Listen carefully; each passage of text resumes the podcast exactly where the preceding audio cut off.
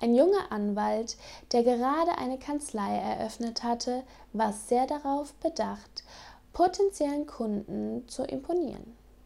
Als er seinen ersten Besucher durch die Tür kommen sah, nahm er den Telefonhörer in die Hand und sprach wie zu einem Kunden.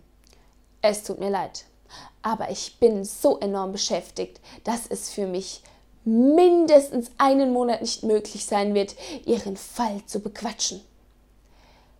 Ich werde mich wieder melden. Er legte den Hörer auf und wandte sich zu seinem Besucher. Nun, was kann ich für Sie tun? Nichts, antwortete der Besucher. Ich bin nur gekommen, um Ihr Telefon anzuschließen.